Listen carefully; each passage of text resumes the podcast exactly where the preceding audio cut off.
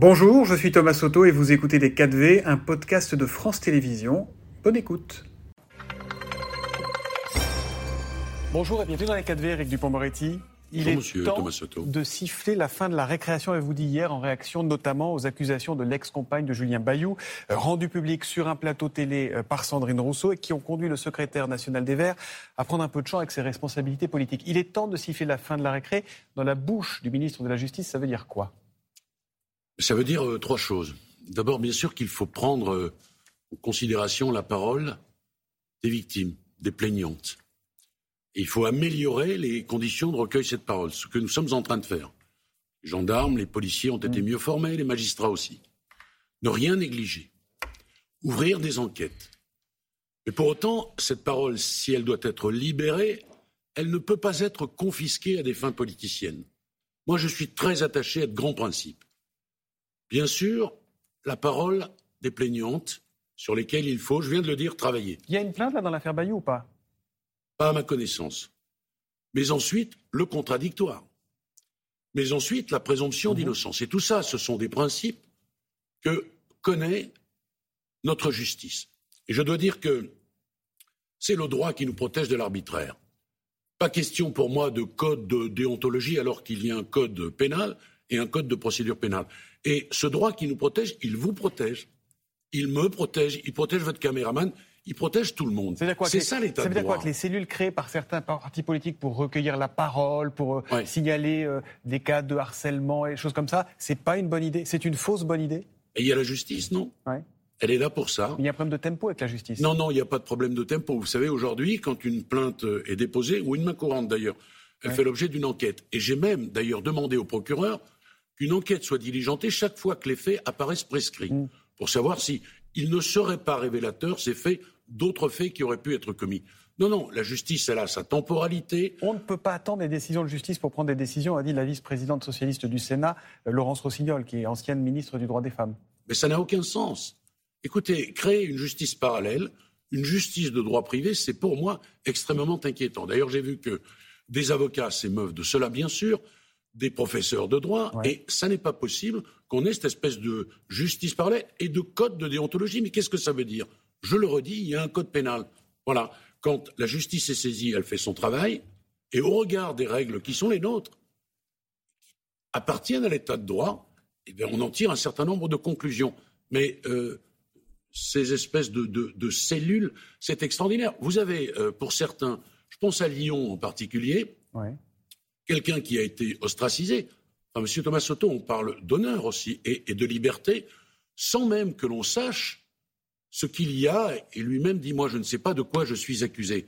Je vais vous dire, quand un député apprend que des faits sont susceptibles d'être commis, il est tenu par l'article 40 du Code de procédure pénale de dénoncer les faits au parquet. Ces petites tambouilles Ce que vous dites, c'est qu'aujourd'hui, Sandrine Rousseau, au lieu de parler sur un plateau télé, aurait dû saisir la justice.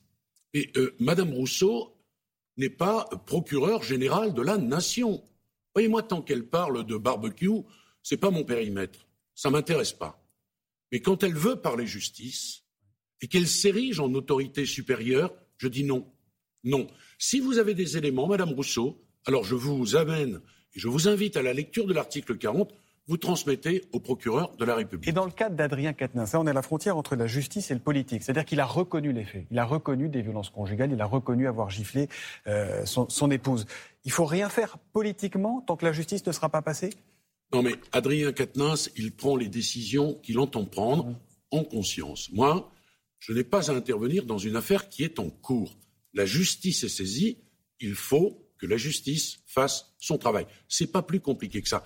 Vous savez, c'est une véritable dérive à laquelle nous sommes en train d'assister là. Si chacun fait sa petite tambouille dans son coin, fait sa petite justice privée dans son coin, nous allons arriver vers une société de la délation qui va devenir insupportable insupportable. Je rappelle qu'il y a de cela quelques années, c'était une piqûre de rappel, mais au fond, elle a été inutile. Une centaine d'avocates pénalistes, féministes, disaient bien sûr la parole de la victime doit être prise en compte, mais il faut qu'il y ait un exercice judiciaire conforme aux règles qui sont les nôtres. Voilà.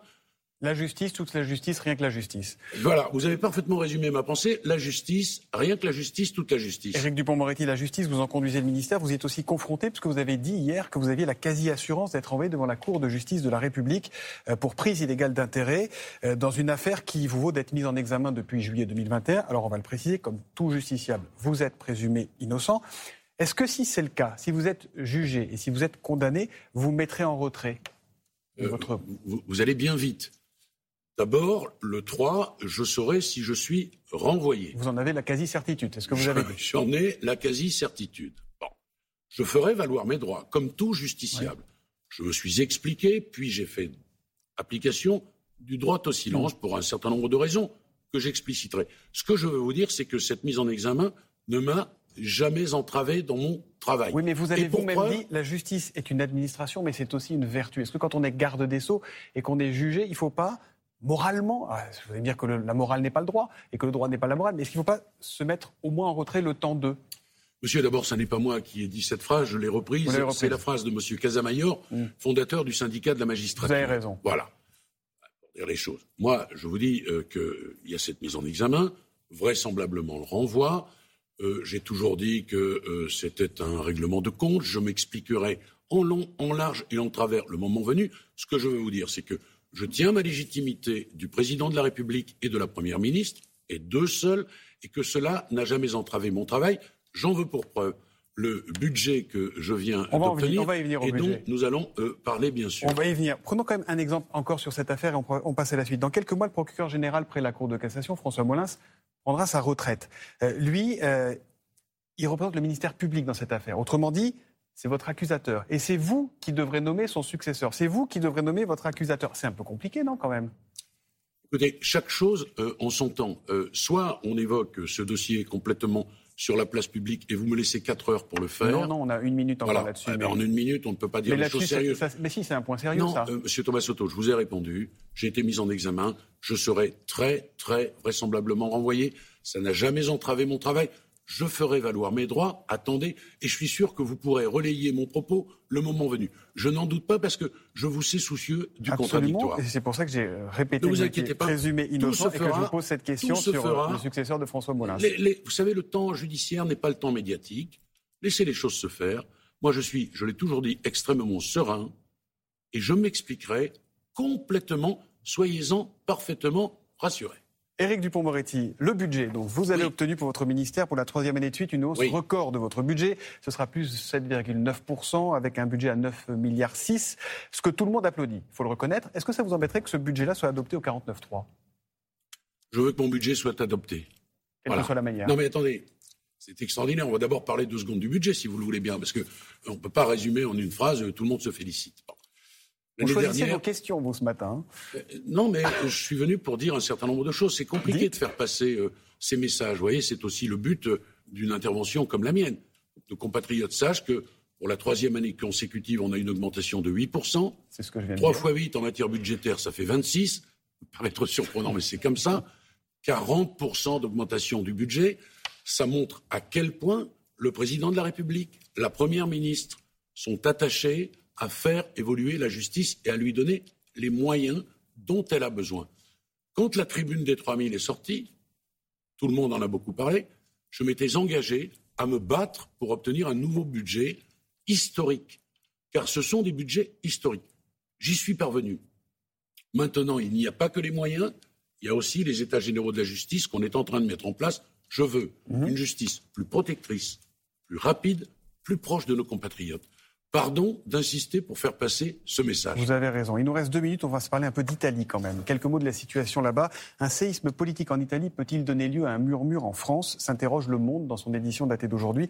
Et c'est vrai qu'on est étonné de la discrétion des, des, réactions de la France après la victoire de la candidate d'origine néofasciste, Giorgia Meloni, qui va sans doute devenir première ministre. Est-ce que ça va changer, cette victoire, les relations entre la France et l'Italie? Moi, j'ai un commentaire à faire. Enfin, j'en ai deux titre personnel, vous imaginez que euh, je suis euh, circonspect, je vais le dire comme ça. Maintenant, l'Italie est une grande démocratie, elle a fait son choix, nous allons voir ce qui se passe. C'est ce qu'a d'ailleurs dit le président de la République. La Première ministre n'a pas dit autre chose. Attendons, nous allons voir. Nous, nous avons un certain nombre de valeurs qui sont fortes. qui ont été rappelés par Ursula von der Leyen. Mhm. Nous y sommes très attachés. Nous verrons comment l'Italie, dans sa nouvelle gouvernance, vient s'inscrire dans ces valeurs et nous serons vigilants. Voilà. Et s'il faut faire autre chose que de murmurer, puisque je reprends ce, papier du Monde, je pense que nous saurons le faire. Hmm. Mais l'Italie de Giorgia Meloni peut rester l'ami de la France. Ça dépendra de ses choix, en fait, ce que vous nous dites ce matin. L'Italie est une amie de la France. L'Italie a fait un choix démocratique euh, qui ne regarde qu'elle. Voilà, l'Italie, ça reste un grand pays démocratique. On ne peut pas se priver de l'Italie, vous le savez. Certains la France, d'ailleurs, la France, d'ailleurs, a signé récemment un traité très important qui est le traité Quirinal avec l'Italie, avec laquelle nous, nous, avons des relations constantes. Maintenant, nous serons vigilants à un certain nombre de choses et nous les exprimons s'il faut les exprimer, comme nous les avons exprimés à propos de la Hongrie ou de la Pologne. Dernière question, un match caritatif, on va parler football un peu. Ah. Euh, euh, au profit de l'organisation e-enfance est organisé aujourd'hui entre l'équipe de France de football, enfin des anciens de l'équipe de France, et l'équipe de France de l'Assemblée nationale. Les députés LFI et PS ont finalement décidé de ne pas y participer, ils ne veulent pas jouer aux côtés d'élus du Rassemblement national. Vous les comprenez ou vous leur dites les gars, là vous mélangez tout? Je leur dis débrouillez-vous, c'est vos histoires, ce n'est hmm. pas les miennes. Oh, vous ne mouillez pas là non, je ne me mouille pas, je ne mouille, pas le maillot non plus. Je n'ai pas été invité, moi, à participer à bah, ce si match. Si on vous invitait, parce qu'il en manque du monde pour ce soir. vous iriez ou pas? Et pour le spectacle, c'est très bien comme ça. Vous iriez ce soir si on vous proposait, vous? De quoi? D'aller participer à ce match? De jouer, non. De regarder peut-être, ouais. De regarder peut-être? Ouais. Et la Coupe du Monde au Qatar, vous allez la regarder ou pas? Oui, comme tous les Français. Mmh. Pas de boycott? Écoutez, euh, vous avez décidé, vous, d'être... Euh, très provocateur ce matin. Non, le boycott. Écoutez, cette Coupe du Monde, elle, dans monde, elle est organisée. Qu'est-ce que vous voulez Que nous n'y participions pas Quelle est la solution Là, vous me faites d'abord sortir de mon périmètre. Je ne suis pas ministre des Sports, ça, se saurait. Hein, je pense que tout le monde le sait. Oui, je vais regarder comme tout le monde. Oui. Et pour le reste, on a le droit de penser un certain nombre de choses. Et de les dire sur le plateau des 4V. Et de les dire ou de ne pas les dire. voilà, c'est pas tout à fait le sujet. Moi, je suis venu pour vous parler de mon budget. Et eh bon, on en a parlé. on a parlé de ce qui était prévu. Merci, Merci Eric Dupont-Moretti. C'était Les 4V, un podcast de France Télévisions. S'il vous a plu, n'hésitez surtout pas à vous abonner. Vous pouvez également retrouver tous les replays en vidéo sur France.tv.